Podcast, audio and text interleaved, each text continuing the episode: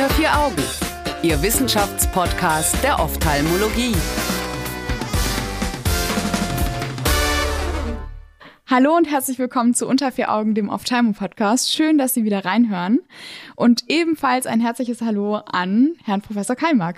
Hallo, vielen Dank. Herr Professor Keimack, ich hatte ja schon angekündigt, in dieser Woche sprechen wir über peripheren Defokus. Anlass hierfür gibt uns ein Mini-Review von Erdinest und Kollegen, der in diesem Jahr erschienen ist. Und um nochmal mit der Tür ins Haus zu fallen, was genau soll jetzt peripherer Defokus überhaupt sein? Was fragen Sie mich? naja, wir haben äh, Sie als Experten eingeladen. ja, ich habe mich auch so quasi dargestellt. ähm, nun, man muss sich mit dem Thema peripherer Defokus auseinandersetzen, weil es jetzt, ähm, wie Sie ja wissen, wir haben bei der Myopietherapie, wir haben die pharmakologischen äh, Möglichkeiten mit dem Atropin und wir haben die optischen mhm. Möglichkeiten. Und genau daraufhin zielt dieses Paper ab, einfach einen Überblick zu geben, warum funktioniert das oder wie funktioniert das und was für optische Möglichkeiten gibt es. So. Ja, und da muss man. Ein sehr ehrgeiziges Ziel. Ein sehr ehrgeiziges Ziel. Ähm, ja, irgendwie, ja, ja, ist ein ehrgeiziges Ziel. So, ähm, was muss man wissen? Ich glaube, man muss wissen, dass das Augenlängenwachstum ja abhängig ist ähm, vom Seeeindruck. Und wir mhm. wissen auch, dass das zentrale Sehen eine Rolle spielt. Aber wie man auch festgestellt hat, ist, dass auch das periphere Sehen und peripher heißt jetzt nicht äh, der Visus oder die Abbildung am Äquator, sondern das ist so im Kreis von 20 Grad von der Fovea entfernt. Das scheint wohl auch noch eine große Rolle zu spielen. Das heißt, in den Tier, okay. in den Tierexperimenten hat man gesehen, dass wenn man das Tier, hier in dem Fall mit Hühnern oder auch bei Affen hat man es auch gemacht, einfach defokussiert. Das heißt, wenn man die, das Bild hinter die Netzhaut führt durch eine Brille, dann wächst das mhm. Auge in den Fokus herein. Ja. Wenn Sie ein Plusglas nehmen und das Bild fällt vor die Netzhaut, dann wächst das Auge weniger. Das heißt, wir haben hier so einen Rückkopplungsmechanismus. Das heißt, die Netzhaut an der Fovea, die erkennt, ob das Bild vor der Netzhaut ist oder hinter der Netzhaut und fängt dementsprechend an zu wachsen oder sch weniger schnell zu wachsen. Was ja auch schon total crazy ist eigentlich. Genau, weil man denkt, woher weiß eigentlich das Auge, wo der Fokus liegt? So, jetzt ja. wird es aber noch ein bisschen komplizierter. Jetzt haben die Kollegen einfach das zentrale Sehen ausgeschaltet. Ähm, Schon ein bisschen brutale Tierversuchung, muss ich sagen. Also bei Affen irgendwie die Vorwehr zu veröden, finde ich schon ja, also das, das tut, ich, ich könnte es meiner Tochter auch nicht erzählen, was da alles gemacht worden ist. Das ist irgendwie nicht so schön. ich meine, man kann aber auch schlecht an Zellkulturen eine Brille aufsetzen, muss man auch ehrlicherweise ja, weisen. Wird ein bisschen schwierig. Obwohl versucht hat es wahrscheinlich noch keiner. Okay, also dann hat man festgestellt, dass die periphere Netzhaut, also 20 Grad davon, diesen Defokus ja auch sehen kann oder detektieren kann. Das heißt, das Bild, was hinter der Netzhaut ist, führt auch wieder dazu, dass das Auge wächst. Und wenn das Bild vor der Netzhaut ist, in der Peripherie, da ist es so, dass es genau dann weniger schnell wächst. Jetzt muss man sich das Auge dann nicht nur als Kreis vorstellen mit einem bestimmten Radius. Bei den Emmetropen ist es mehr oder weniger so. Das heißt, wenn Sie eine Biometrie durchführen zum Zentrum und 20 Grad nasalwärts, dann haben Sie mehr oder weniger den gleichen Radius. Wenn Sie irgendwelche Augenmodelle haben, dann ist es immer so vorgegeben. Wenn man das aber mal richtig misst, dann merkt man, dass es einen Unterschied gibt zwischen den Myopenaugen, den Emmetropenaugen und den Hyperopenaugen. Das heißt, diese mhm. Konfiguration dieses Shape äh, der Augen, die sind wirklich unterschiedlich. So. Ja, okay. Und was man auch zusätzlich weiß oder wissen sollte, ist, wenn Sie ein Minusglas haben, das mhm. heißt, wenn das Kind myop ist und es setzt seine Brille auf, dann ist es so, dass in der Peripherie das Licht einfach durch die Abbildungsfehler weiter nach hinten geschoben wird.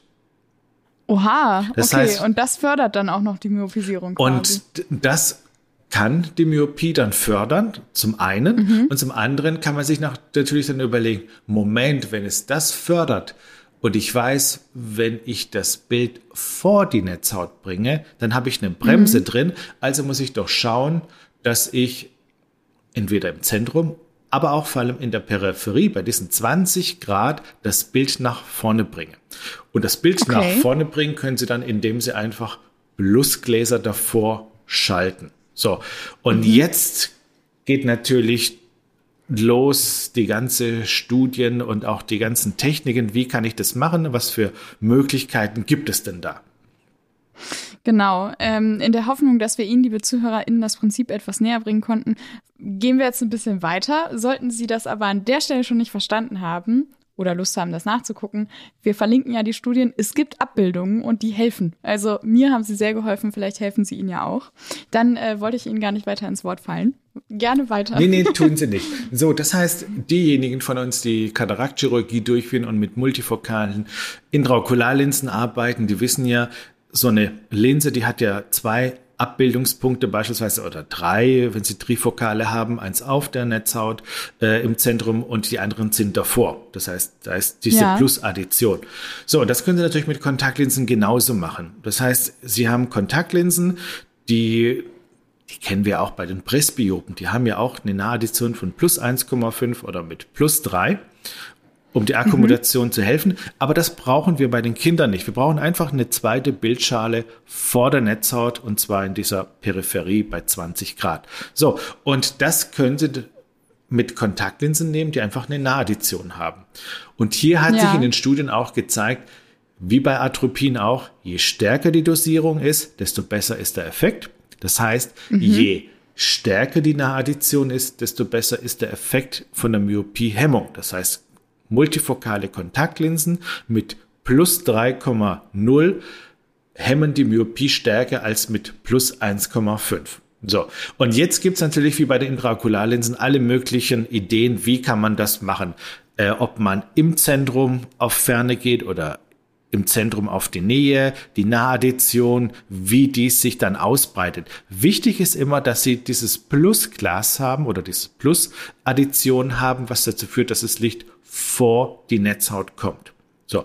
Und ja. so funktionieren die multifokalen Kontaktlinsen. Das heißt, auch wenn Sie Multifokalkontaktlinsen nehmen, die Sie kennen von der Presbyopie-Korrektur und die eine gute Verträglichkeit haben, die sind auch getestet worden bei den Kindern und das funktioniert auch sehr gut. So. Okay. Jetzt gibt's noch die zweite Möglichkeit über die Ortho-K-Linsen. Ich glaube, da haben ja die viele auch was davon gehört, oder? Also ich hatte noch nichts davon gehört. Ich würde mich freuen, wenn wir noch mal kurz drauf eingehen, weil ich stelle es mir so ein bisschen vor wie eine Zahnspange fürs Auge. das kommt der Sache schon so ein bisschen äh, entgegen mit der Zahnspange, weil das, was sie ja machen, ist, dass sie einfach diese Kontaktlinse auf das Auge draufgeben über Nacht. Ähm, mhm. Und das führt dann dazu, dass ähm, wir eine zentrale Abflachung haben und in der Peripherie in der Hornhaut kommt es zu einer Aufsteilung. Das ja. heißt, dieses Ansaugen und diese Epithelumwandlungen, die führen dazu, dass wir in der Peripherie der Hornhaut haben wir eine stärkere. Das heißt, da haben wir quasi auch mehr Plus. Wir mhm. haben mehr oder weniger eine richtige Aspherizität, eine Hyperasphärizität, mhm. so kann man das nennen. So dass okay. dann das Licht, was auf die Fovea kommt, im Zentrum ist das heißt, da haben wir eine tolle Abbildung. Und was in der Peripherie ist, das kommt dann vor die Netzhaut. Und das heißt, das war eigentlich, war das nicht beabsichtigt. Also diese Orthokallinsen sind eigentlich mehr so aus Versehen entstanden, dass man gemerkt hat, äh, man kann so ein bisschen eine Abflachung der zentralen Hornhaut durchführen und dann wurden diese Kontaktlinsen entwickelt. Und dass die jetzt noch die Myopie hemmen, damit hat eigentlich keiner gerechnet oder hat keiner irgendwie sich ausgedacht. Das ist einfach der Sache geschuldet, im Zentrum die Abflachung. Mhm. Und da weiß man auch, je kleiner diese optische Zone ist, desto größer ist quasi dann diese Aufsteilung in der Peripherie ja. und desto stärker ist diese Aspherizität und desto stärker ist auch die Myopiehemmung. Und der periphere Defokus dementsprechend, also dazwischen. Genau. Genau, also periphere Defokus müssen Sie sich so vorstellen, ähm, dass Sie die Refraktion messen an der Fovea. Ja. Und dann messen Sie die Refraktion, indem sie das Kind beispielsweise so ein bisschen zur Seite schauen lassen, damit gerade diese 20 Grad zustande kommen. Und dann wird nochmal eine Refraktion gemessen. So, und dann haben sie auch einen Wert. Hm. Und diese Differenz zwischen den beiden Werten, das ist die relative periphere Refraktion. Ah, okay. Oder ja, ah, das, ja. dieses Delta, Ja. dieses Delta, das Der ist das, was uns interessiert, genau. Okay. Wenn es null ist, dann ist es emmetrop und wenn es hinter der Netzhaut ist, dann habe ich einen Hyperopen-Defokus, jetzt müssen wir aufpassen. Und wenn es vor der Netzhaut ist, haben wir einen Myopen-Defokus. Okay. Und dieser Hyperopen-Defokus, den haben sie bei den normalen Brillengläsern und bei den myopen Kindern. Das heißt, wenn Sie jetzt Kinder refraktionieren, die periphere Refraktion bei den myopen Kindern, dann haben Sie ein Verhältnis von 7 zu 1. Ja. 7 Hyperopodefokus, das heißt, das Licht fällt hinter die Netzhaut und bei einem Siebtel fällt es vor die Netzhaut. Okay. Mhm. Einfach weil das Auge so gebaut ist. Das heißt, das wird wahrscheinlich in den nächsten Jahren kommen, dass wir nicht nur die Refraktion im Zentrum messen, sondern auch in der Peripherie, um einfach zeigen zu können, wie gut diese optischen Korrekturen äh, funktionieren. Das heißt, das, was Sie gerade gehört haben mit den Kontaktlinsen, da wissen Sie natürlich, okay, das ist ja abhängig von der Compliance. Trockene Augen, Kontaktlinsen, Infektionsgefahr und so weiter. Und was man jetzt geschafft hat, ist, dass man dieses Profil auch auf dieses Brillenglas dann übertragen kann. Okay. Das heißt, wir haben hier auch in diesem Review ist es ja auch schön äh, gezeigt. Wir haben, das haben wir letztes Jahr schon darüber berichtet, über die DIMS-Gläser, über diese Myosmart-Brillengläser. Ja. Das sind ja Linsen, die im Zentrum die Vollkorrektur haben und in der Peripherie haben sie diese kleinen Plus-Addition mit plus 3,5 Dioptrien.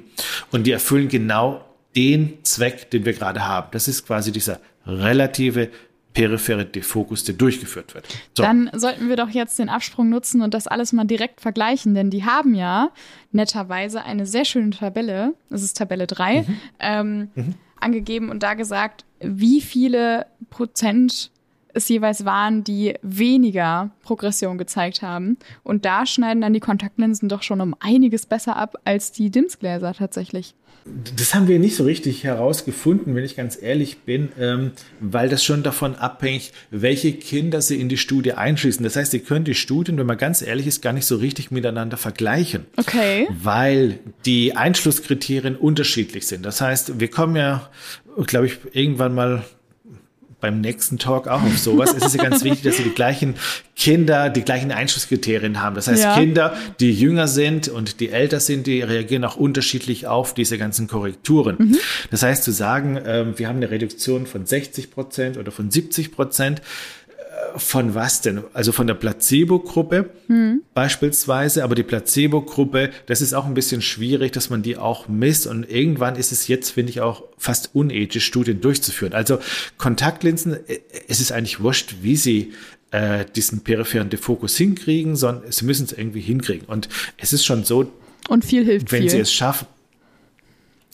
Ähm, denkt man, ist es aber nicht immer, äh, weil es hängt natürlich davon ab, ähm, wie der Aufbau oder diese relative periphere Def äh, Refraktion bei den Kindern ist. Und da gibt es eine Arbeit, die auch mit den Myosmart-Gläsern durchgeführt worden ist. Die haben nämlich diese periphere Refraktion mitgemessen und herausgefunden, dass die Kinder, bei denen die Bildschale hinter der Netzhaut liegt, noch besser auf diese DIMS-Gläser reagieren, auf diese Myosmart-Brillengläser, als bei den Kindern, diese ein Siebtel, bei der das Licht einfach vom Bau des Auges vor der Netzhaut liegen.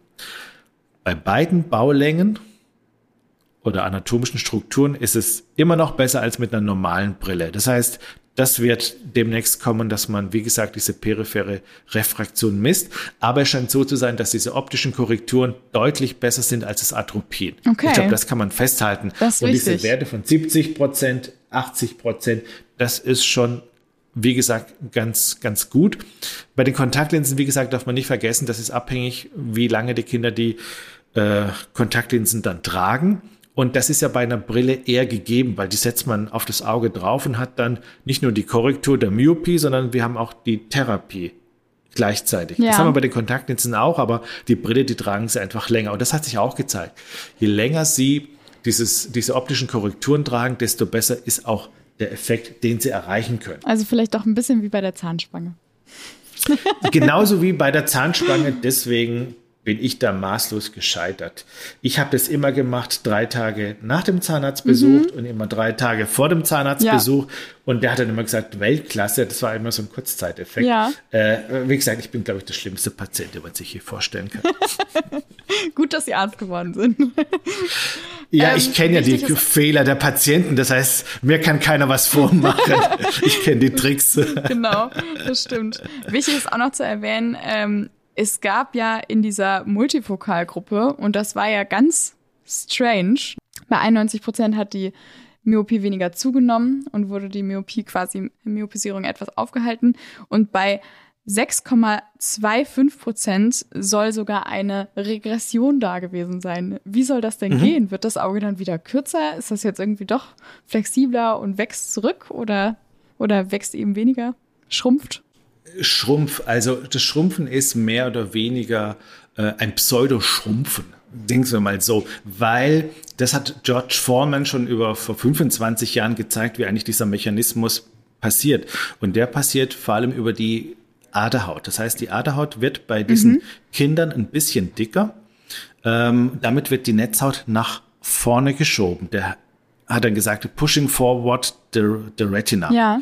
So, das heißt, diese Verdickung der Aderhaut, die führt ja dann auch dazu, dass die Netzhaut weiter nach innen kommt. Und wenn Sie eine Biometrie durchführen und Sie messen ja dann am Pigmentepithel, dann ist es einfach dadurch, dass die Aderhaut dicker wird, wird das Pigmentepithel nach vorne geschoben und Sie haben eine Pseudo-Schrumpfung des Auges. Okay. Gut. So ist es zu erklären. Gut zu wissen. Ähm, das ist quasi der Magic Trick. Dann haben wir den jetzt auch mal enttarnt. Ähm, ja. Als letzte Frage noch, was denken Sie denn, was das für die Praxis bedeutet? Ich meine, jetzt gibt es so einen großen oder so einen kleinen Mini-Review, aber eigentlich hat der schon sehr gut alles ein bisschen zusammengefasst. Werden wir jetzt alle nur noch diese multifokalen Kontaktlinsen einsetzen, Atropien gegen den, in den Wind schießen? Ähm, nein, weil es ja wie bei Therapien wirklich davon abhängig ist, ähm, was die Eltern oder was die Kinder möchten. Und das ist, glaube ich, das Entscheidende. Ähm, viele Kinder, die möchten ja eine Brille tragen und mhm die sehen ja, muss man sagen, schon verdammt gut aus. Ähm, also die kommen immer mit Raid Band. Wenn ich mal vorstelle, wie meins ausgesehen hat, das Kassengestell, das war ja mehr so ein Draht und das war ja wirklich so ein, das war nicht sehr sexy damals so als 18-Jähriger mit so einer Brille. Aber das ist ja jetzt mittlerweile wirklich cool geworden und die tragen ja gerne die Brillen. Also ähm, deswegen finde ich, muss man jetzt nicht komplett auf die Kontaktlinsen dann sagen, nur das funktioniert. Ähm, viele kriegen ja die Kontaktlinsen auch gar nicht rein. Das heißt, die Jungs stellen sich ein bisschen blöder an wie die Mädchen. Die Mädchen sind da mit zehn schon viel, viel weiter. Die hauen die Kontaktlinsen rein, weil sie keine Brille tragen möchten.